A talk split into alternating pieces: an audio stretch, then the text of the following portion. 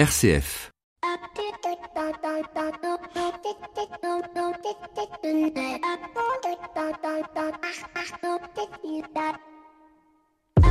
Bonjour à toutes et à tous. Nous sommes dans une semaine de l'amalgame. Alors bien évidemment, j'arrive sur ce terrain avec des chaussons, délicatesse et précautions, sachant que dès que nous parlons de racisme ou de violence policière, eh bien, le discours peut être clivant.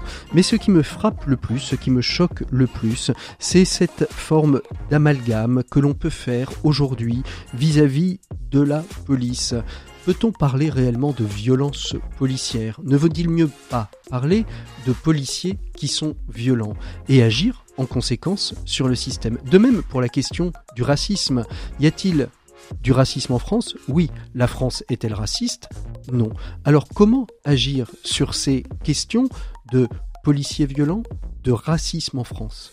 Voilà l'objet que nous pourrions peut-être étudier. Et si finalement le racisme n'était que le résultat d'une méconnaissance de l'autre.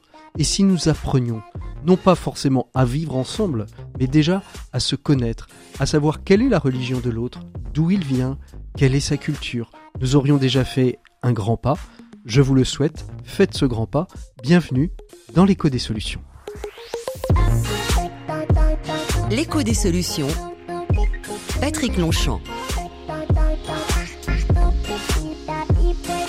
Eh bien bonjour à toutes et à tous, très heureux de vous retrouver dans l'écho des solutions, que ce soit par le biais des ondes tous les lundis à 17h03 ou par le biais du podcast que je sais que vous écoutez de plus en plus et je voudrais vous en remercier. Aujourd'hui dans l'écho des solutions, on traitera de la question du travail avec Pascal Lorne, fondateur de GoJob et qui vient de sortir aux éditions Débat Public un ouvrage qui s'appelle 10 jours pour hacker le travail. Avec lui, justement, nous découvrirons, nous verrons quelle est sa vision sur le travail en France aujourd'hui et qu'est-ce qu'il faudrait réformer pour rendre le travail euh, plus attrayant.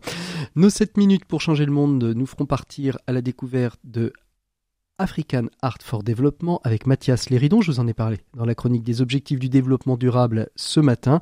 Eh bien, nous retrouverons son fondateur dans nos 7 minutes pour changer le monde, nos experts bien évidemment, et aujourd'hui c'est Flavie Depré. Mais tout de suite on retrouve notre invité éco de cette semaine. Il s'agit de Brice Lalonde, président d'Eden.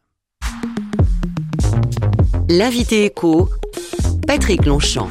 Il est l'heure de retrouver notre invité éco de cette semaine, Brice Lalonde. Bonjour Brice Lalonde. Bonjour. Merci beaucoup d'être avec nous. Alors je rappelle pour nos auditeurs hein, que vous avez été euh, euh, membre de différents euh, gouvernements de François Mitterrand. Vous avez été ministre de l'environnement, essentiellement l'un des, peut-être des tout premiers, si ce n'est peut-être le premier ministre de l'environnement. On parlait pas forcément encore de ministère de l'écologie, mais on parlait de l'environnement. Je me trompe ou pas quand je dis ça, Brice Lalonde? J'étais pas le premier, mais j'étais le premier écolo. Le premier ministre. À à revendiquer, euh, cette étiquette écologique et, depuis euh, vous avez eu différentes missions auprès de l'ONU, auprès de la de la commission pour pour le climat et aujourd'hui vous êtes président d'Eden. Est-ce que vous avez le sentiment que la période qu'on est en train et qu'on a traversée, Covid-19, est une chance justement pour cette convention citoyenne d'être entendu euh, et d'être bien entendu euh, par, euh, par le gouvernement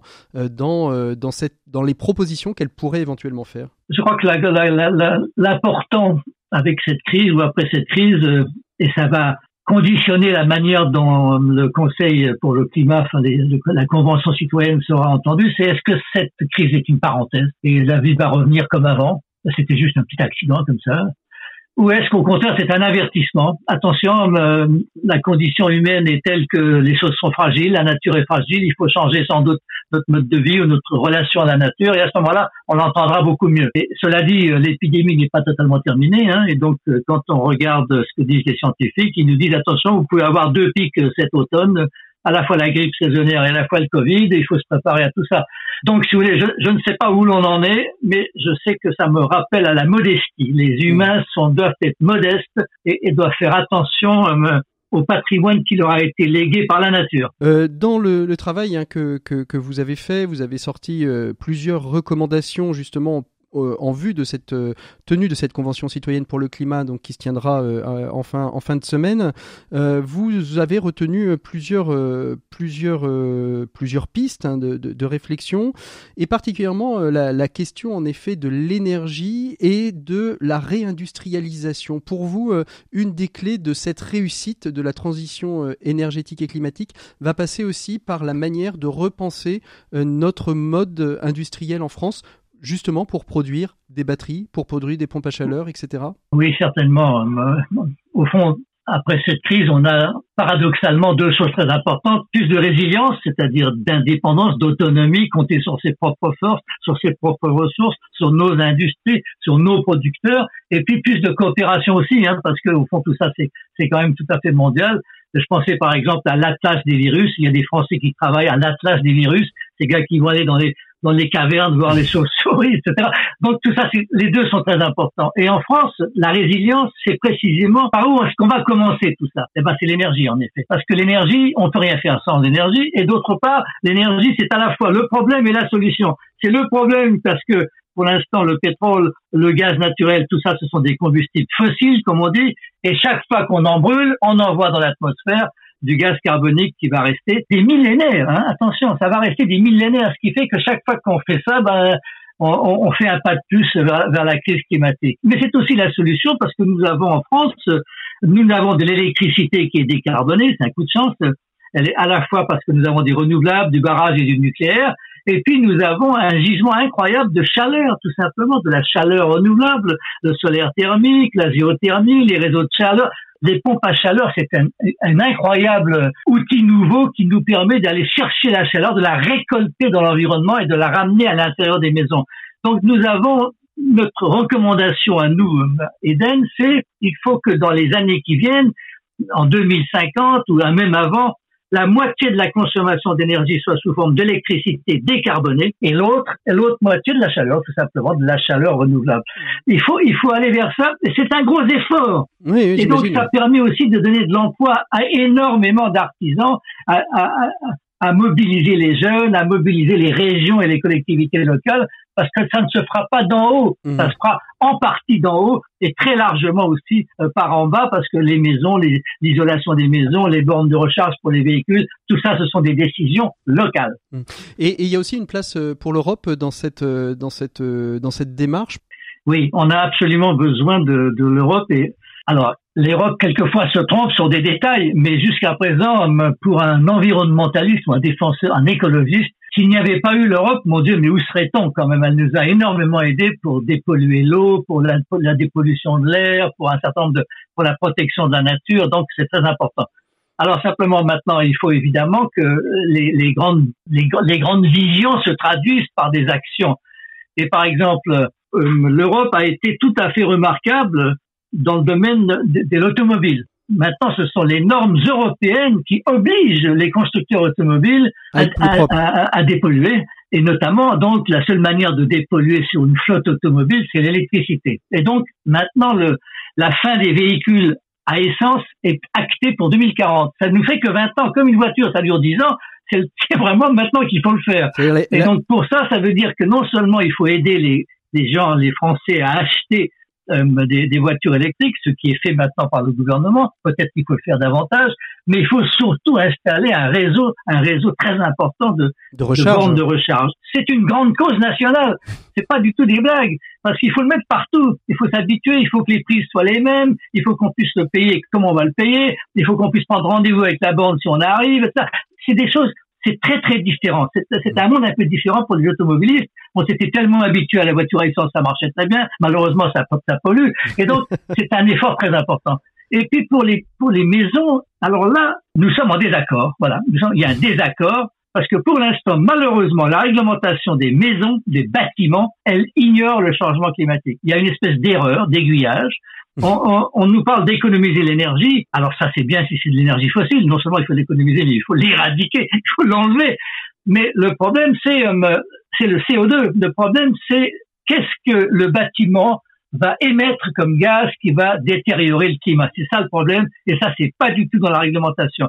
Et, et on entend énormément de choses qui m'inquiètent beaucoup. Vous savez, on entend des, des, des espèces de, ce grand plan technocratique, il faut tout isoler, mais combien ça coûte, etc. Il faut, il faut être sérieux. D'abord, il faut pas calfeutrer les maisons. Il faut aérer au moins tous les jours 10 minutes. Vous savez, même la cuisine au gaz, par exemple, ça pollue, mmh. ça envoie du formaldéhyde, etc. Il faut aérer. Et donc, raison gardée, il faut isoler les combles, il faut sans doute isoler les fenêtres ou faire attention aux fenêtres. Mais l'important dans une maison, c'est la manière de se chauffer. C'est qu'est-ce qu'on va faire à l'intérieur. Si on utilise du fioul, du, du, du mazout, bah, on va polluer évidemment. Donc il faut changer plutôt sa chaudière. Donc essayons de travailler euh, à des choses un peu raisonnables et avec une priorité qui est le changement climatique. Allez, Brice, on arrive au terme, euh, bien dépassé déjà de, de notre échange, mais c'est passionnant, donc on est, on est très heureux de pouvoir continuer un petit peu. Votre espérance pour cette convention euh, citoyenne pour le, le climat, euh, pour nous quitter? Bah, J'espère que le gouvernement écoutera les, les propositions les plus à la fois les plus fortes et les plus raisonnables. Il faut être à la fois fort et raisonnable. On ne peut pas tout faire d'un coup, mais il faut savoir par où on commencer. Et là, il faut tenir le chemin. Merci beaucoup Brice Lalonde d'avoir été notre invité écho de cette semaine. Je vous propose de retrouver tout de suite euh, nos experts euh, de ce jour, euh, comme toutes les semaines dans l'écho des solutions. À très bientôt. Merci beaucoup Brice Lalonde. À très bientôt. Au revoir. Merci à vous. Au revoir. L'écho des solutions, les experts. Il est temps de retrouver Flavie Depré et sa chronique. Bonjour Flavie. Bonjour Patrick, vous allez bien? Bah Écoutez, on déconfine, comme euh, à peu près tous nos auditeurs, je pense, euh, doucement mais sûrement. Et aujourd'hui, vous avez euh, trouvé dans votre besace un petit peu les premiers chiffres qui permettent de savoir en termes de générosité si on est plutôt dans le creux de la vague ou si c'est plutôt été une période propice? Oui, effectivement, c'est l'heure des premiers bilans pour tout ce qui est générosité, implication, mobilisation citoyenne ou entreprise euh, suite à la crise euh, sanitaire et économique euh, du, du Covid-19. moi, je, je, vous invite à, aller voir sur sur Carnews, on a sorti deux papiers qui me semblent tout aussi importants l'un de l'autre et qui donnent quand même du grain à moudre parce que c'est pas juste des chiffres bruts. Le premier, c'est une interview avec Laurent Petit, que vous connaissez peut-être, qui est délégué général de France Générosité, mhm. qui est le syndicat professionnel des associations et fondations que l'on appelle de générosité. du coup, elle dresse vraiment les tendances euh, de dons qu'il y a eu pendant la crise du Covid-19. je vous donne trois grands points qui sont dans l'article, puis je vous invite à, à, lire le reste. Mais il y a d'abord une, une augmentation de, de la générosité, donc un élan. Euh, aussi euh, euh, paradoxalement, enfin pas paradoxalement, mais en contrepoint des gens qui n'avaient jamais eu besoin d'aide et qui, pour la première fois, s'adressaient à, euh, des organismes un secours populaire, un resto du cœur. Euh, ensuite, il y a un deuxième danger, euh, c'est ce qu'elle appelle l'angle mort médiatique dont souffrent les autres causes que le Covid. cancer, bon là, les, on pourrait parler des droits des femmes, de toutes les autres solidarités. Et enfin, elle note un troisième phénomène, c'est que il y a des organisations qui ne faisaient pas appel aux dons, qui se finançaient euh, par autre part. Euh, en exemple les communautés éveillées, qui pour la première fois ont fait appel aux dons. Voilà, donc euh, vous verrez des chiffres qui montrent l'augmentation des dons sur ce temps extrêmement resserré, mais aussi peut-être les. Ce qui est important, c'est de les mettre dans une perspective. Mmh, alors... Et euh, oui, j'allais dire question peut-être euh, un, peu piège, peut-être que vous avez les chiffres, j'en sais rien, mais est-ce que proportionnellement, euh, on, sait s'il y a eu de nouveaux donateurs? Est-ce que les gens euh, ont été, ou est-ce qu'on est resté sur des bases de, donateurs cibles habituels Alors, je n'ai pas de chiffres comme ça qui me viennent à l'esprit. Après, je sais qu'il euh, y avait un article sur le baromètre de Hidon de limite qu'on avait relayé, mhm. euh, où ils expliquaient qu'il y avait eu des primo-donateurs chez les jeunes. Mhm. Euh, donc euh, voilà. Après peut-être que c'est dans l'interdit de Laurence, j'avoue que dans mes notes là sous les yeux, je, ne les ai pas. pas. mais certainement, certainement. Et si c'est pas des dons en argent, ça va être des dons de temps. Enfin, moi, mm. je, je, reste persuadée que quand même les gens ont plus donné ou que ça a déclenché des solidarités. Des, des solidarités de, de, de proximité. Euh, et deuxième question, euh, est-ce que on a vu des dons, parce qu'on a, on a vu beaucoup d'appels, euh, d'appels aux dons, appels à la générosité, mais très orientés sur la recherche, sur les soignants, sur les aidants, sur le, le domaine du médical. Est-ce qu'il y a eu des, des parents pauvres, des dons, des, des, des, associations qui ont eu du mal à, à, à récolter des des, des, des, subsides pour pouvoir vivre ben, elle, elle cite la Ligue contre le cancer. Mhm. Euh, et ensuite, moi, je ne me permettrai pas de répondre à sa place, mais je pense que toutes les causes, éducation, etc., ça a dû être très compliqué. Mhm. Euh, culture, ah bah, la, culture. va beaucoup souffrir. Voilà, moi, je pense. Sujet que... pas de chiffres, donc je ne veux pas vous en donner, mais d'instinct et d'expérience, je dirais la culture. Sujet, sujet que nous avons abordé euh, la semaine dernière, la question de la culture. Euh, deuxième point de, de, votre de votre petite chronique, euh, Flavie, euh, le prochain podcast de Changer la norme qui euh, interroge un invité que nous avons déjà eu dans l'écho des solutions, Théo Scoubla, Wintegret, mais plus Wintegret. Voilà, c'est le changement de nom de, de Wintegret en Each One. Et donc, on a eu un échange bah, pendant le confinement avec euh, avec Théo euh, d'une vingtaine de minutes, comme chaque podcast, où vous pourrez découvrir ce qui est intéressant son parcours, bien sûr, mais aussi ce qu'on connaît un peu moins, euh, son modèle de financement et, l'équilibre euh, Wintegrate Wiro. Mmh. Euh, donc ça, c'est ça, je vous invite à, aller l'écouter. Ça fait du bien un peu de, de jeunesse entrepreneuriale. J'ai l'air d'avoir 30 ans quand je dis ça, mais ça fait du bien.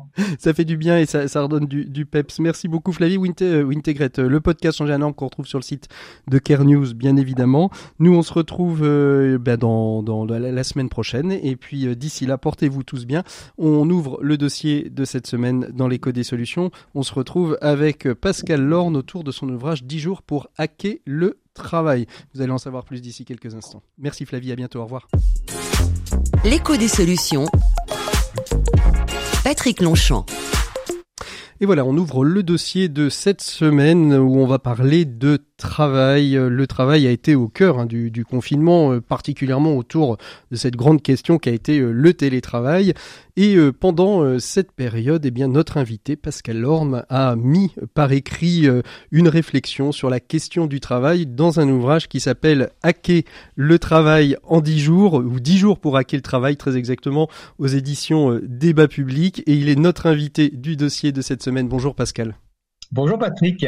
Alors je reprécise pour nos auditeurs, euh, Pascal, vous êtes le cofondateur, le fondateur même de, de GoJob, hein, qui est une plateforme d'intérim nouvelle génération, puisque si j'ai bien compris euh, le principe, c'est que tout se fait de manière euh, distancielle. C'est le un des grands mots qu'on a appris pendant ce temps du confinement, c'est ça, Pascal?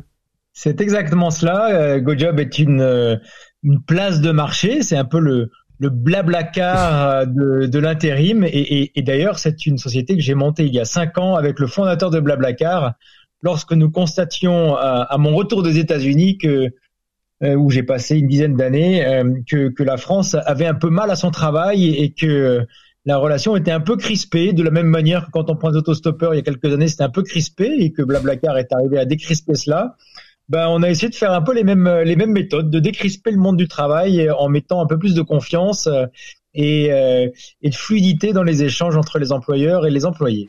Alors justement, euh, vous avez été un observateur pendant cinq ans justement de, de, de, de ce monde du travail, euh, peut-être en, en, en, étant confronté justement à, à, toutes ces problématiques, à tous ces freins, etc. Et vous avez écrit ce livre 10 jours pour hacker le travail, qui sont en fait 10, 10 thématiques que vous abordez.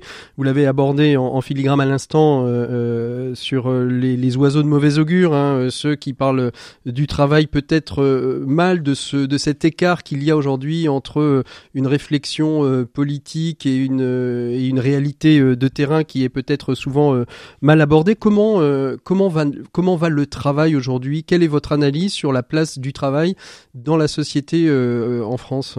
La France a mal à son travail. C'est quelque chose que j'ai constaté. Moi, j'ai quand même vécu pas mal de temps à l'étranger, aux États-Unis, en Allemagne, au Brésil, et je rentre en France et je trouve qu'il y a une relation qui est, qui est pas normale avec le travail. Euh, et, et, je pense que nos auditeurs euh, qui, euh, pour certains, ont lu la Bible, savent que euh, Saint Luc a écrit tout travail mérite salaire. Donc évidemment, tout travail mérite salaire.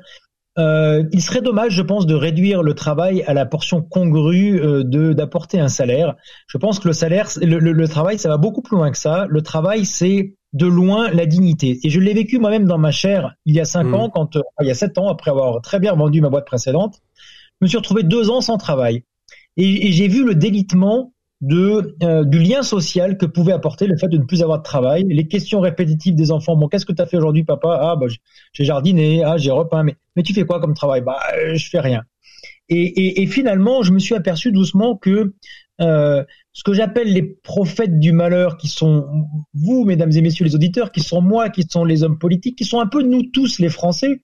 On a une relation au travail qui est, qui est souvent, euh, voilà. Alors on, entend, on entend des, des, des, gros mots comme travailler plus pour gagner plus, qui finalement euh, réduit à nouveau le travail à sa portion congrue de, de, de gagner de l'argent. Oui, bien sûr, ça permet de gagner de l'argent, mais pas que. On en doit, on entend des énormités comme euh, les, les, RTT, alors les, récupération du temps de travail. Donc, donc ça veut dire que c'est du temps qui est perdu, mais mesdames et messieurs, non, le travail n'est pas, perdu. Euh, c'est pas du temps qu'il faut récupérer, c'est du temps dont il faut jouir et qui crée euh, le lien social et la dignité humaine. On entend euh, dans le, le, le, le, vocabulaire français les inspecteurs du travail. Donc il y a toute une toute une, une, sémantique qui, euh, dès le plus jeune âge, en fait, euh, s'installe et met dans la tête des Français que le travail est quelque chose de pénible. Et, et, d'ailleurs, euh, pour aller un petit peu plus loin dans, votre réflexion, le travail est pénible et le travail est déconnecté, euh, j'ai envie de dire, de la vie euh, globale. C'est-à-dire que, et on l'entend aujourd'hui chez beaucoup de dirigeants, quand on les questionne, ouais, mais comment t'équilibres ta vie, ta vie pro, ta vie perso, alors que peut-être ça devrait être une seule et même, une seule et même entité de, de réflexion. On travaille, et, le travail fait partie de la vie euh, personnelle plutôt que de la déconnecter.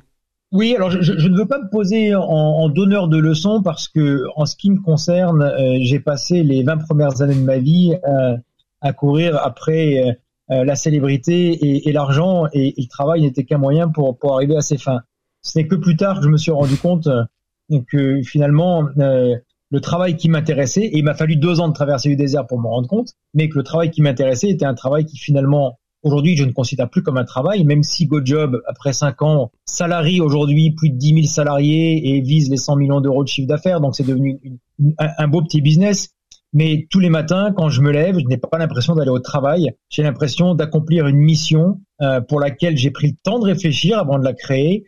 Et la centaine de collaborateurs permanents qui, qui m'accompagnent dans cette aventure euh, au, au, sein de mes équipes de recherche et développement euh, sont des personnes qui partagent cette activité euh, oui, rémunéré, mais qui, je pense, pour euh, pour nous tous, euh, fait partie maintenant intégrante de nos vies. Alors, ça change un peu tout parce que quand on commence à avoir vraiment un sens à notre activité, qu'elle soit salariée, qu'elle soit associative, qu'elle soit bénévole, qu'elle soit au sein du service public, euh, finalement, quand on arrive à y trouver un sens, les heures ne comptent plus. le salaire, évidemment, il faut être payé, mais, mais je pense que toutes les, les, anciens modèles dans leur pire travers, que ça soit vu à travers le prisme de l'archicapitalisme euh, qui ne sert que les intérêts euh, des actionnaires. Et je ne dis pas qu'il faut pas servir les actionnaires, attention, mais quand plus que cela, ça devient dangereux. Et à l'opposé, cette espèce de dichotomie syndicaliste de l'ancienne garde qui euh, consisterait à aller défendre des intérêts des travailleurs, et je ne dis pas qu'il faut pas les défendre, bien au contraire, mais un peu à l'ancienne mode, qui est uniquement en confrontation et dans la réclamation, euh, un, parfois un, peu un peu dogmatique. Je pense que l'un comme l'autre euh, ont, ont aujourd'hui euh, fait euh, bah, voilà, Ils ont fait leur temps. c'est ça. On est, on arrivé au bout d'un cycle. Alors, alors justement, c'est quoi vos propositions pour que cette France ait un peu moins mal euh, au, au, travail euh, euh, Vous, dans, dans, dans, votre ouvrage, hein, il y, a, y, a, plusieurs plusieurs chapitres, plusieurs questions. La, la, la première qui est, qui, est, assez intéressante, c'est de dire, et, et, vous n'êtes pas le premier à, à en parler, c'est déjà de euh, de réinventer euh, la manière euh, d'apprendre les apprentissages et pas simplement l'apprentissage professionnel. Bon, alors il y a dix chapitres, je vais pas aller sur les dix chapitres. non, mais... on va pas aller sur les dix chapitres, mais c'est, c'est intéressant de se dire qu'il y a ça. Je vais me concentrer sur trois chapitres dans le bon ordre, parce que vous allez voir, je vais terminer par, par, par celui qui fait le plus grincer les auditeurs parfois, c'est abolition le CDI. Mais, mais, mais, mais alors je voulais commencer par celui-là, mais on le terminera par celui-là. Mais non, on terminera par celui-là parce que, en fait, euh, le premier, le premier euh, chapitre sur lequel je propose de revenir, c'est l'apprentissage. Je constate dans mon entourage et de par ma propre expérience qu'aujourd'hui, l'apprentissage, malheureusement, il est bien souvent réservé dans l'inconscient public à on pense que, que, c'est euh, être plombier ou apprendre à être euh, coiffeur. Très bien, il faut des plombiers et des coiffeurs, mais l'apprentissage, je pense, devrait pouvoir être ouvert à l'intégralité de la population dès le plus jeune âge donc dès la sixième, hein, dès, le collège. Et l'apprentissage ne devrait pas être réservé à des apprentissages métiers, mais c'est l'apprentissage de la vie. Et je pense que si dès 12 ans, euh, les jeunes filles et les jeunes garçons avaient l'occasion de passer une semaine ou 15 jours dans une entreprise, mais pas que, dans des associations, dans des services publics, euh, dans du, des actions bénévoles, eh bien, ça leur permettrait de se confronter dès le plus jeune âge à comment ça se passe dans la vraie vie? Peut-être au passage apprendre un métier et apprendre à découvrir une passion, mais, mais, mais le sujet, il est même pas tant là. Il est dans l'interpénétration nécessaire. Euh, Montaigne disait l'honnête homme et l'homme mêlé. Et aujourd'hui, malheureusement, ben, euh, la France euh, ne, ne, crée plus des hommes mêlés. La, la, la, la, France crée une machine à segmenter d'une côté ses élites euh, et de l'autre côté euh, euh, des, des, personnes complètement broyées par le système. Donc je pense que le premier point, et vous verrez que ça ne coûte rien, ça ne coûterait rien à l'État, c'est simplement demander à nos hommes et femmes politiques de passer une loi très simple qui autoriserait l'ensemble des associations, des secteurs publics et des entreprises à accueillir au moins 15 jours euh, n'importe quel élève qui en ferait la demande sans avoir à passer par ces espèces de sempiternelles demandes de stage, de, demande de stage conventionné, mais l'école ne veut pas parce que c'est pas dans le cadre de son cursus professionnel, etc., etc. Et, et, et ce qui permettrait, je pense, euh, de d'apporter de, beaucoup de euh, ah, je vais dire la chair fraîche, c'est pas comme ça que je voudrais l'exprimer. D'apporter en tout cas du sang neuf. Euh... Apporter du sang neuf, voilà, c'est un peu plus sympa que chair fraîche. Mais apporter un peu de sang neuf, un peu d'innovation, un peu de folie euh, de, de, quelques gamins de 13 ans ou 18 ans qui viennent dans un service public ou dans une entreprise régulièrement, ben, ça permettrait de un peu mieux comprendre qu'est-ce qui se passe chez les jeunes ados et ces jeunes adultes. Et puis apporter un petit peu de découverte de comment ça se passe vraiment euh, à la NPE, dans des services publics, dans des entreprises, plutôt que de les décrire du doigt en disant c'est des gens qui foutent rien euh, euh, ou c'est des entreprises qui sont archi-capitalistes, parce que tout ça, les clichés ont la vie mmh. dure. Ça permettrait à tous ces élèves de se rendre compte qu'il y a des gens absolument fabuleux avec des missions extraordinaires. Et puis Donc ça, c'est mon premier chapitre. Alors, et alors le, le, CDI, on le garde. Le deuxième, c'est quoi? C'est le, c'est le chômage? C'est la réhabilitation du chômage? Votre deuxième eh chapitre Oui, le deuxième, c'est réhabilitons le chômage. On, nous, nous avons une chance extraordinaire en France c'est que nous avons mis en place un système d'assurance qui nous permet, lorsqu'on a un pépin avec sa voiture, euh, de pouvoir la faire réparer. Et aux États-Unis, quand on casse sa voiture, bah, comme tout le monde n'est pas obligé euh, d'avoir euh, une assurance, bah, la plupart des gens, dans ces cas-là, ils appellent tout de suite les flics pour vérifier que le gars parte pas en, cavale. Bon, ben nous, on allait plus loin en plus. On a fait l'assurance pour les voitures, on a fait l'assurance pour les gens qui sont un peu plus vieux, ça s'appelle l'assurance retraite, et on est même allé jusqu'à l'assurance maladie il n'y a pas beaucoup de pays dans le monde hein, qui sont là pour vous donner un coup de main quand vous avez un pépin. Vous n'avez pas besoin de vendre votre voiture euh, et, votre maison pour vous soigner. Et on est allé jusqu'à pousser l'extravagance. Jusqu'à l'assurance chômage. salariés de cotiser un petit peu tous les mois pour que le jour où on a un pépin, on puisse, et je vais être, je vais être un petit peu provocant, on puisse se reposer. Parce que, et moi je l'ai vécu dans ma chair aussi, euh, je l'ai vécu plusieurs fois, ça m'est arrivé entre deux jobs, d'avoir besoin de me poser de retrouver ma famille, de construire ma maison. Oui, j'ai profité, je fais partie des Français qui ont profité de l'assurance chômage pour construire leur maison et faire leur jardin. Mais pas que. J'ai aussi profité de l'assurance chômage pour me former. J'ai profité de l'assurance chômage pour prendre le temps de réfléchir à ce que je voulais faire de ma vie. J'ai profité de l'assurance chômage pour déménager. Et je pense que euh, aujourd'hui, la relation que nous avons avec le chômage, c'est t'es un chômeur, t'es un loser. Donc, et t'es un chômeur, t'es un arnaqueur. Donc, dans le dans le l'inconscient collectif, on montre du doigt les chômeurs en disant c'est des pauvres gars, il faut surtout pas leur parler, c'est comme la peste. Et dans l'inconscient du service public et de nos femmes et de nos hommes politiques, euh, les chômeurs sont des arnaqueurs et il faut surtout contrôler au maximum pour être sûr qu'ils n'aillent pas euh, réparer leur maison plutôt que de faire semblant de trouver du boulot. Eh bien non, lâchez-leur la grappe, excusez-moi, mais laissez-leur faire leur maison, ça fait partie de leur reconstruction personnelle. Et la vérité, parce que ça, moi je le vois depuis cinq ans au contact de tous ces travailleurs, de ces 10 000 salariés que j'ai eus. Alors, je les connais pas tous, mais, mais l'immense majorité, l'immense majorité des personnes qui sont au chômage n'ont qu'une volonté, c'est surtout pouvoir arriver à retrouver du boulot le plus vite possible. Alors il y en a qui grattent un peu, oui, il faut un peu de blague à côté, mais le sujet n'est pas là. Tout le monde veut du boulot. Mais c'est ce qui fait aussi d'ailleurs le, succès euh, de l'intérim, euh, Pascal, puisque certains euh, font ce choix de, l'intérim parce que le jour où ils veulent se mettre en repos, eh bien disent je ne suis pas disponible pour travailler, je prends 15 jours et je reviendrai à l'intérim dans, dans 15 jours. Et ils trouvent finalement cette souplesse entre nécessité de se reposer. C'est ce qui fait aussi la, la, la, grande force. Dans, dans le livre, il y a un chapitre sur l'auto-entrepreneuriat, mais c'est aussi ce qui fait aussi la force de, de, de, de l'auto-entreprise, c'est de pouvoir euh, euh, finalement euh, adapter son rythme à la nécessité de, de, de, son corps, de son physique, de son psychique,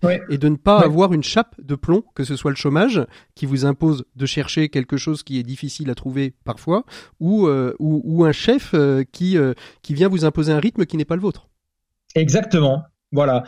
Euh, eh ben, je, je, pense que vous avez bien résumé. Donc après, l'étape d'après, mais qui ne peut arriver que après avoir magnifié le chômage, changé le vocabulaire et dans l'inconscient collectif et dans nos systèmes de contrôle ou autres d'arriver à dire mais écoutez faites ce que vous voulez avec votre chômage, débrouillez-vous, euh, mais, mais, mais rebondissez.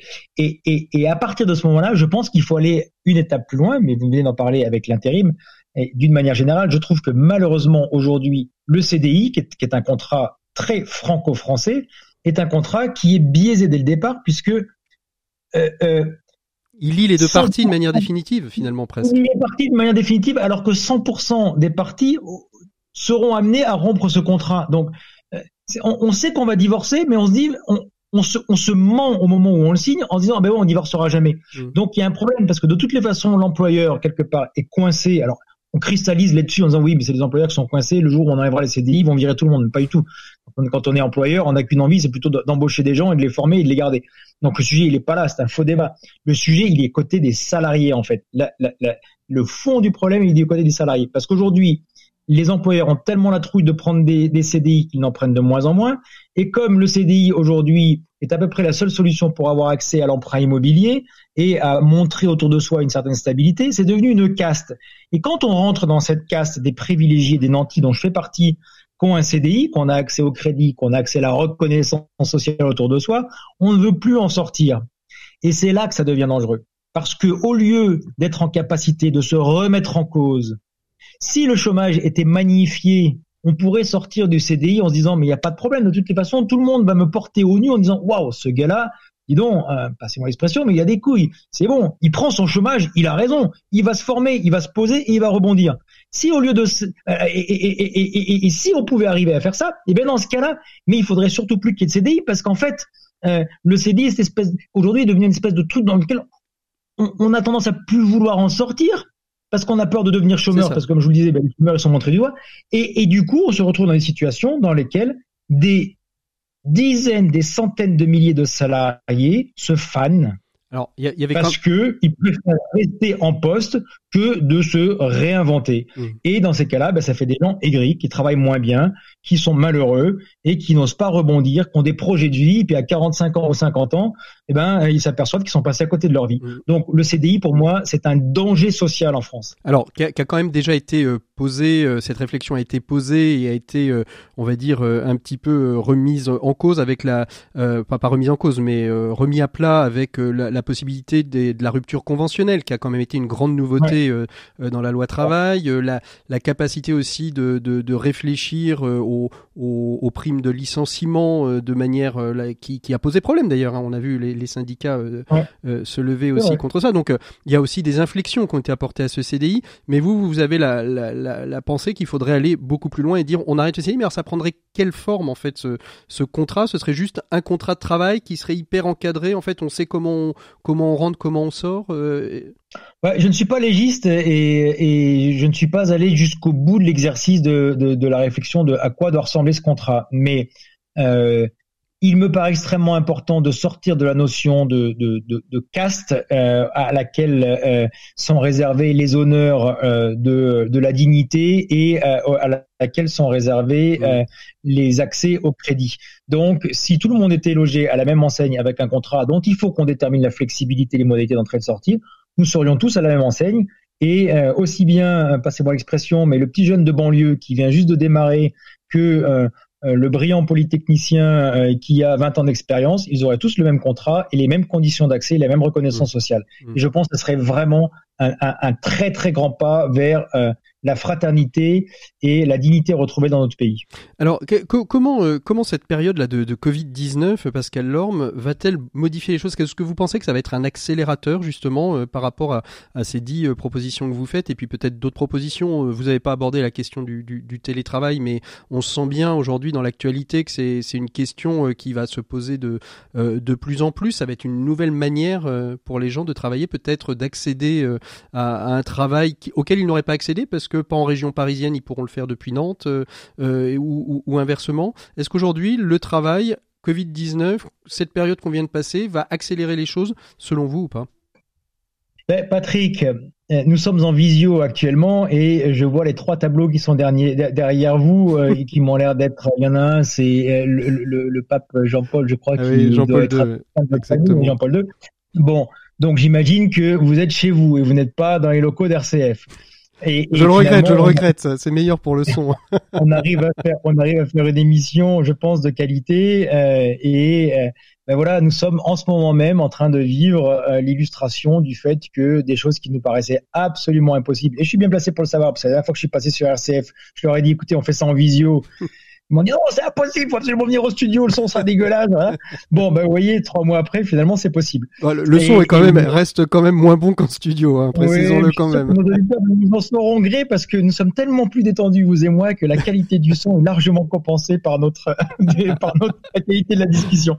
Mais non, mais euh, trêve de plaisanterie. Je pense que oui, quand, on arrête euh, 2 milliards d'individus pendant non pas un jour, pendant comme, comme on est capable de le faire pendant la fête du travail ou autre, mais, pendant deux mois, je pense que ça laisse des traces. Et je pense que nous avons ici planté une petite graine. Euh, et euh, cette petite graine, elle n'a pas été plantée dans un terreau aride. Je pense que euh, toutes les personnes qui nous entendent quelque part ont ont envie au fond d'elles de faire un peu changer les choses et puis se sont un petit peu toutes euh, prêchées dans le désert quand elles disent ce serait bien de nous rouler un petit peu moins, ce serait bien de consommer un peu différemment, ce serait bien de prendre un peu plus de temps en famille. Bon, mais tout ça c'est des bonnes résolutions qu'on essaye toutes et tous de, de prêcher un peu autour de nous, mais dans une terre un peu aride depuis des, des années et des années. Et j'ai l'impression que là, ben, le terreau est devenu un peu plus fertile parce que beaucoup, beaucoup de monde, que ce soit les grands patrons comme les salariés, comme euh, nos hommes et nos femmes, nos femmes et nos hommes politiques, ont été logés à la même enseigne et pendant deux mois, ben, se sont retrouvés coincés à la maison euh, à vivre un peu différemment. Donc je pense que la graine a été plantée, que le terreau est maintenant euh, fertile. je ne crois pas que ça va faire un arbre en trois jours, mais euh, je pense vraiment que si nous continuons toutes et tous à arroser cette petite graine, il y a maintenant les conditions qui sont réunies pour euh, ouais d'un début de virage. Et puis maintenant, on va voir comment ce que ça va comment ce que ça va évoluer. Mais mais euh, quand je vois mes ados entre 13 et 18 ans euh, comment ce qu'ils réagissent face à ces deux mois de déconfinement, de, de confinement puis de déconfinement, et, et, euh, et, leur façon de changer, je me dis, je, je, suis très très optimiste sur le fait que euh, ça, ça, ça, ça, démarre là. Alors, alors justement, euh, cet ouvrage qui vient de sortir, quelles sont vos espérances pour cet ouvrage? C'est une, une, graine que, que vous avez plantée? Vous avez l'impression que euh, c'est un ouvrage un peu euh, programmatique, c'est-à-dire vous donnez à, nos politiques et à nos chefs d'entreprise un, un, un, outil de base de réflexion pour avancer? C'est un outil un peu de lobbying? Quelles sont vos espérances pour cet ouvrage? Que, que finalement ces propositions puissent être prises à bras le corps et, et, et être mises en application? Écoutez, je rêverais de pouvoir faire un petit déjeuner en tête à tête avec euh, notre ministre du Travail, Muriel Pénicaud, qui, si elle nous entend, euh, on, se connaît bien, euh, me, me, me, me, retrouvera dans, dans, dans, le livre comme ce que je lui dis régulièrement. Et... Ils sont frileux? Non, non, je pense pas. Euh, tous les dirigeants que j'ai pu rencontrer, que ce soit Emmanuel Macron, Muriel Pénicaud et, les, grands serviteurs de l'État au sein de, de, de, la, de, la, de, Pôle Emploi ou autres, sont des personnes qui veulent insuffler le, changement. Et comme je parlais tout à l'heure d'une petite graine, euh, vous savez, quand on prend les rênes euh, d'une grande entreprise, d'une grande institution, euh, ben on la prend en l'état et, et bah, faire faire faire bouger le paquebot euh, France euh, d'un degré, c'est pas simple. Donc je, je euh, sans vouloir faire ici de lobby ni pro pro ni contre euh, notre gouvernement actuel ou les, ou les précédents, je pense que toutes et tous, euh, de tous bords confondus, se sont rendus compte une fois à la manœuvre que la tâche était, était ardue. Et, et, et là, ben, j'ai juste envie, de, avec ce livre, j'ai envie de leur apporter des solutions. En fin de chaque chapitre, il y a, il y a une comment proposition, faire c'est ça. Rien, des propositions simples. Là, on parlait tout à l'heure de l'apprentissage. Voilà, on, on, peut faire le grand soir de l'apprentissage et mettre des milliards sur la table. Mais en fait, si tout simplement on était capable de dire, allez, on fait un stage pour tout le monde et puis euh, on rentre pas dans des débats sempiternels sur est-ce qu'il faut que les OPCO soient d'accord, pas d'accord, etc. Déjà, ça coûterait rien, ça prend une journée, on, on passe une loi et c'est réglé, quoi. Oui. Donc, c'est des solutions simples pour euh, peut-être leur donner des pistes. Euh, euh, avec du vécu à chaque fois. Hein. C'est pris sur des exemples qui marchent, que j'ai vécu euh, ces cinq dernières années. Après, ben, ma foi, s'ils peuvent s'ils peuvent m'inviter à en débattre et, et, les mettre en œuvre, je peux vous assurer que je serais très content de venir en témoigner sur cette antenne. Oui, absolument. Et puis on, on voit bien aussi hein, sur des sur des questions aussi qu'il y a tout le monde associatif, hein, qui euh, tout ce qu'on appelle les corps intermédiaires, hein, qui qui d'ailleurs agissent euh, qui agissent déjà sur la question euh, des, des, apprentissages. Moi, je pense à une très belle association euh, qui s'appelle l'outil en main, qui qui fait ouais. découvrir à des jeunes les, les métiers de l'artisanat et les métiers manuels et qui permet à des jeunes après de, de se situer dans leur dans leur, dans, leur futur. Pascal Lorme, merci beaucoup d'avoir, été avec nous. On arrive un petit peu au terme de cet échange. On va arriver à notre rubrique 7 minutes pour changer le monde. Je demande toujours à nos invités, quand on est en tête à tête, euh, d'inviter euh, une personne ou une personnalité euh, ou une association qui change le monde. Aujourd'hui, euh, votre choix, euh, c'est dirigé vers Mathias Léridon. Pourquoi? Qu'est-ce qu'il fait? Et qu'est-ce qui fait qu'il a sa place dans cette rubrique 7 minutes pour changer le monde? Euh, Mathias Léridon est un esthète euh, qui a plusieurs cordes à son arc. Euh, il est éditeur, il est grand collectionneur d'art africain. Je crois que c'est lui qui a rassemblé la plus grande collection d'art africain au monde et il a mis en place un système de conservation tout à fait inédit pour, pour pouvoir montrer les œuvres de, son, de, de, de, de sa collection. Et euh, il, il, dirige également une société de, conseil euh, en, en, en, communication pour, pour, pour dirigeants et, et, et, femmes et hommes politiques. Donc, il fait partie de ces, de ces hommes, pas des hommes de l'ombre, mmh. pas forcément toujours très connus euh, du grand public, mais qui soufflent à l'oreille de nos dirigeantes et dirigeants et, et apportent à leur manière de, de l'eau au moulin. J'ai eu la grande chance de, de, de, le côtoyer beaucoup pendant cette période euh, Covid euh, et, et, je trouvais que son éclairage sur sur la société euh, pouvait probablement faire une bonne un bon complément à, à, à, la description de mon livre. Voilà, et puis euh, surtout, euh, surtout cette, euh, son travail hein, se, se, lie aussi euh, à la fois sur le développement artistique, mais aussi euh, sur une volonté euh, de développement durable, hein, puisque l'objectif aussi c'est de lier l'art au développement économique et social. Il est notre invité de ces 7 minutes pour changer le monde. On le retrouve tout de suite le temps d'une petite virgule. Merci beaucoup Pascal. Je rappelle votre Merci, ouvrage, hein, 10 jours pour hacker le monde, aux éditions Débat Public. Fournissez-le vous et prenez du plaisir à le lire et peut-être à le mettre en action. Merci, à bientôt Pascal. Merci Patrick. Ok, c'est dans la boîte. Merci beaucoup. Ça a été 7 minutes pour changer le monde. L'écho des solutions. Voilà, 7 minutes pour changer le monde avec Mathias Léridon. Bonjour Mathias. Bonjour Patrick. Merci beaucoup d'être avec nous. Vous êtes donc le fondateur d'African Artists for Development. Euh, ce qu'on disait à l'instant avec, euh, Pascal, c'est une association qui a pour vocation, une double vocation finalement, faire émerger euh, les artistes africains tout en liant le développement économique et social en Afrique. Euh, quand on a dit ça, Mathias Léridon, est-ce qu'on a tout dit sur votre association? Non, heureusement d'ailleurs. Alors, c'est d'abord, c'est pas une association, c'est un fonds de dotation. Un fonds de dotation, pardon, excusez-moi. Euh, c'est un fonds de dotation qui est que mon épouse et moi avons créé euh, il y a maintenant 12 ans, euh, avec une conviction extrêmement forte qui était liée à, à, un attachement personnel commun pour le continent africain. c'est que la, la, le levier que représente, le pouvoir que représente la création artistique peut être très utilement mis au service de la réalisation des objectifs du développement durable qui ont été fixés par l'ONU. Alors de quelle manière Expliquez-nous un petit peu comment justement, parce qu'on a, on a toujours le sentiment que l'artistique, que l'art, finalement n'est que, on va dire, euh, que futilité, euh, même si on, sait combien euh, l'art a marqué notre histoire et la culture, mais comment justement les deux peuvent-ils lier le développement durable et, la dimension artistique? Rappelons que la culture ne fait pas partie des objectifs du développement durable. Absolument, mais la culture et la création artistique sont de plus en plus une interrogation permanente pour les Nations Unies parce qu'elle cette organisation voit bien la puissance que ça peut représenter. Je vais prendre un, un exemple très, très simple. Euh, aujourd'hui, le continent africain euh, héberge malheureusement, il a la, palme de l'hébergement de plus de la moitié des réfugiés dans le monde. Lorsqu'on est dans un certain, euh, un certain nombre de camps de réfugiés, c'est la troisième génération qui vit sur le même camp. C'est-à-dire que les grands-parents sont arrivés, qui ont eu des enfants, qui ont eu des enfants. Et depuis quelques années, on ne le sait malheureusement pas, dans la charte du Haut Commissariat aux réfugiés, le, retour au pays a été abandonné. C'est-à-dire qu'en fait, ces personnes sont réfugiées de façon euh, maintenant euh, définitive dans un pays qui n'est pas le leur. Quand vous naissez dans, dans, ce, dans, un, dans un camp de réfugiés, quand vous vivez dans ce camp de réfugiés, la, survie est à peu près euh, prise en charge par les organisations internationales, mais la survie, c'est pas la vie. Et mmh. donc, comment vous allez pouvoir avoir l'énergie de sortir du camp de réfugiés? Et donc nous, on s'est dit à un moment donné, en travaillant avec des artistes, notamment des chorégraphes, que la danse pouvait être en fait un très bon moyen de reconstruire de l'estime de soi et surtout de reconstruire de l'énergie qui permet d'envisager un jour de sortir de mmh. son euh, statut de réfugié. Et donc on a lancé le programme Refugees on the Move.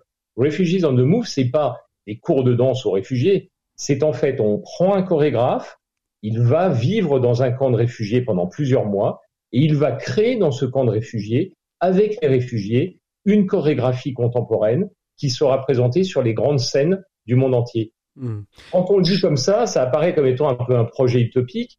Il faut se mettre à la place de ces centaines de milliers de réfugiés qui sont sur place, qui ne voient passer que quelques ONG de temps en temps, et qui tout d'un coup voient une personnalité qui est un artiste connu mondialement, qui vient passer et vivre avec eux pendant plusieurs mois et qui va créer et faire la première de, cette chorégraphie dans le camp de réfugiés. Moi, j'ai vécu euh, euh, ces, plusieurs de ces premières euh, et, et, et, honnêtement, c'est un, un moment qui est absolument magique parce que évidemment que la technicité chorégraphique est un peu moins forte que des danseurs professionnels, mais il faut se mettre à la place de, ces, de cette population.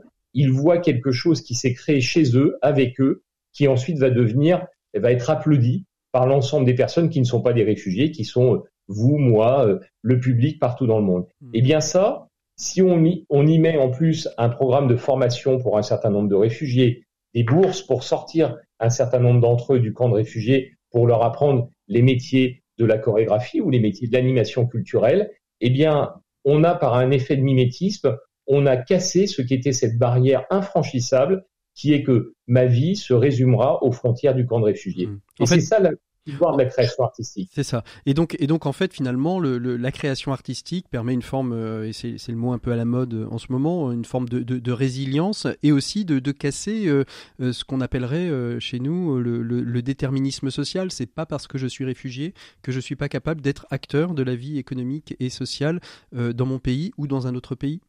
Absolument. Et ça même, ça, ça peut aller aussi plus loin. Je prends un autre exemple. Dans les townships, on a euh, rencontré il y a maintenant cinq ans une, une jeune femme qui malheureusement avait euh, l'histoire banale d'une femme euh, mère célibataire de, de, quatre enfants, de quatre maris différents et n'en ayant plus, n'ayant plus la capacité de nourrir ses enfants à partir du 20 du mois, n'ayant plus de job et qui se dit bah il faut que je cultive un mètre carré de potager pour pouvoir donner quelques légumes à mes enfants les dix derniers jours du mois. Mhm. Puis comme ce, cette culture n'est pas possible parce qu'en fait le sol des townships n'est pas euh, propre, elle se dit bah je vais mettre ça dans une caisse en bois. Et puis pour pas se faire piquer sa caisse en bois, elle met des roulettes sur la caisse en bois. Et puis elle crée ce qu'on appelle des gros box. Et euh, sa caisse en bois, elle, elle la rentre dans sa cabane en tôle ondulée le soir pour pas se la faire piquer pendant la nuit. Et puis un jour on la on la rencontre, on l'incume et on lui dit mais tu sais il faudrait que ces, caisses en bois quelque part qui sont uniquement de la survie pour toi, tu peux en faire une petite activité économique. Mais ce qu'on va faire, c'est qu'on va demander à 10 artistes mondialement connus du continent africain de retravailler chacun une caisse pour en faire un objet d'art, une œuvre d'art. On va en faire une exposition, on va les vendre et le produit de cette vente va venir financer le, développement de ta toute petite entreprise unipersonnelle. Et eh ben c'est ce qu'on a fait avec euh, avec Rensha Manuel et c'est euh, le gros box art project et c'est tout d'un coup le pouvoir de la création artistique qui se met derrière en fait l'énergie d'une personne dont euh, bah, la société aurait dû dire bah finalement il n'y a pas de il y a pas de futur pour elle et ben si elle a un futur mais on va l'accélérer avec la création artistique. Mmh. Et moi ce que je trouve formidable c'est qu'en fait on n'a jamais un artiste qui dit non. C'est-à-dire qu'un artiste il dit toujours oui.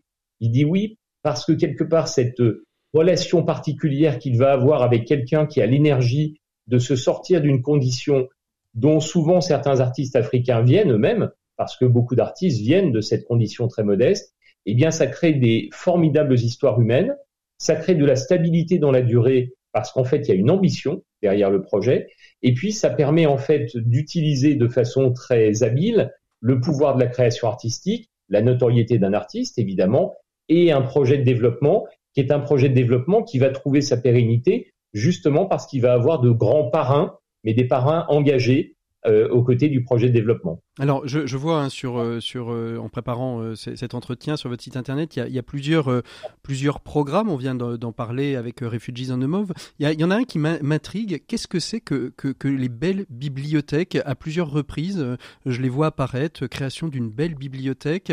Qu'est-ce que c'est exactement? Quelle est l'originalité de ce programme? Alors, une belle bibliothèque, c'est une bibliothèque qui est belle. Alors, quand j'ai dit ça, ça paraît tout à fait banal. Et eh ben, ça ne l'est pas. Pourquoi? Parce que euh, des bibliothèques, il y en a beaucoup sur le continent africain, il y en a malheureusement pas du tout assez. L'accès aux livres est un, produit extrêmement rare sur le continent, notamment dans les, les, coins les plus euh, reculés et donc les moins alphabétisés, parce que le livre est cher. Et euh, nous, ce qu'on s'est dit, c'est que si on crée des bibliothèques, il fallait qu'elles soient belles. Alors belle, ça veut dire quoi? Ça veut dire deux choses. La première, c'est que on l'a fait, on l'a construit de manière à ce qu'elle soit autonome avec des panneaux solaires. Donc ça veut dire de la climatisation et ça veut dire de l'électricité. Donc belle écologiquement. Donc voilà, absolument. Et puis la deuxième chose, c'est qu'à l'intérieur, c'est en fait une enclave d'un espace de beauté. Le design des meubles est fait par un artiste africain. Il y a des œuvres d'art contemporaines sur les murs. Les livres qui sont dedans sont des livres qui sont protégés. Et on s'est aperçu que lorsqu'un enfant arrive dans une bibliothèque et qu'il commence à apprendre à lire, ou à se perfectionner dans la lecture, eh bien, être dans un univers qui est beau, qui est apaisé, eh bien, c'est un formidable accélérateur de la vitesse à laquelle il va apprendre à lire, de la qualité avec laquelle il va lire, parce qu'en fait, ça le sort de son environnement, même si son environnement est le plus difficile possible, dans des townships, dans des bidonvilles, dans des, des lieux qui sont très exclus de la société euh, africaine qui va pas si mal que ça. Et donc, on s'est aperçu qu'en fait, quand on crée, créer une bibliothèque, c'était simple. Créer une belle bibliothèque, ça demande l'engagement d'artistes, mais ça a un effet sur l'apprentissage qui est absolument phénoménal. Et puis, quand et, puis on va, et puis on va aller plus loin, c'est que dans chacune de ces belles bibliothèques, à partir de l'année prochaine, une fois par an, un écrivain, un romancier africain, écrira une nouvelle avec une classe qui vient dans cette bibliothèque. Mm. Donc en fait, à chaque fois, on essaye de, de, faire en sorte que cette relation à laquelle les, les, les Français qui sont éduqués ont avec la culture on l'amène sur les territoires africains qui sont les plus démunis et on utilise bah, l'effet de levier et l'effet de puissance dont on a fini par euh, oublier qu'il existait mais qui crée vraiment des, histoires absolument phénoménales sur le continent. Et puis, et puis la beauté, euh, on, le rappellera, est aussi un signe de, de, respect, c'est-à-dire euh, il y a une éducation, euh, on est, on, est, on est dans un lieu beau, donc finalement on a l'impression d'être respecté dans ses apprentissages, et, donc en effet il y a tous les leviers dont vous venez de parler. Juste pour conclure, Mathias Léridon, comment on peut faire pour vous aider Nos auditeurs vous écoutent, qu'est-ce qu'on peut faire Comment on peut agir pour vous, à vos côtés? Euh, bah, peut-être financièrement, mais, mais autrement Oui, je crois que ce n'est pas que financièrement. Je crois que ce qui est très important, c'est de faire connaître ces initiatives. Nous, en fait, on est une petite ONG. Euh, on restera toujours une petite ONG, mais notre objectif, c'est d'imaginer des programmes et ensuite de les, euh, de les diffuser le plus largement possible pour que d'autres s'emparent des idées que nous avons mis en place. Donc, on a un site internet qui s'appelle aad-fund.org alors c'est compliqué parce que African Artists for Development c'était trop long et quand on tape simplement AD, on tombe sur American Association of Dentists. Donc ça n'a rien à voir.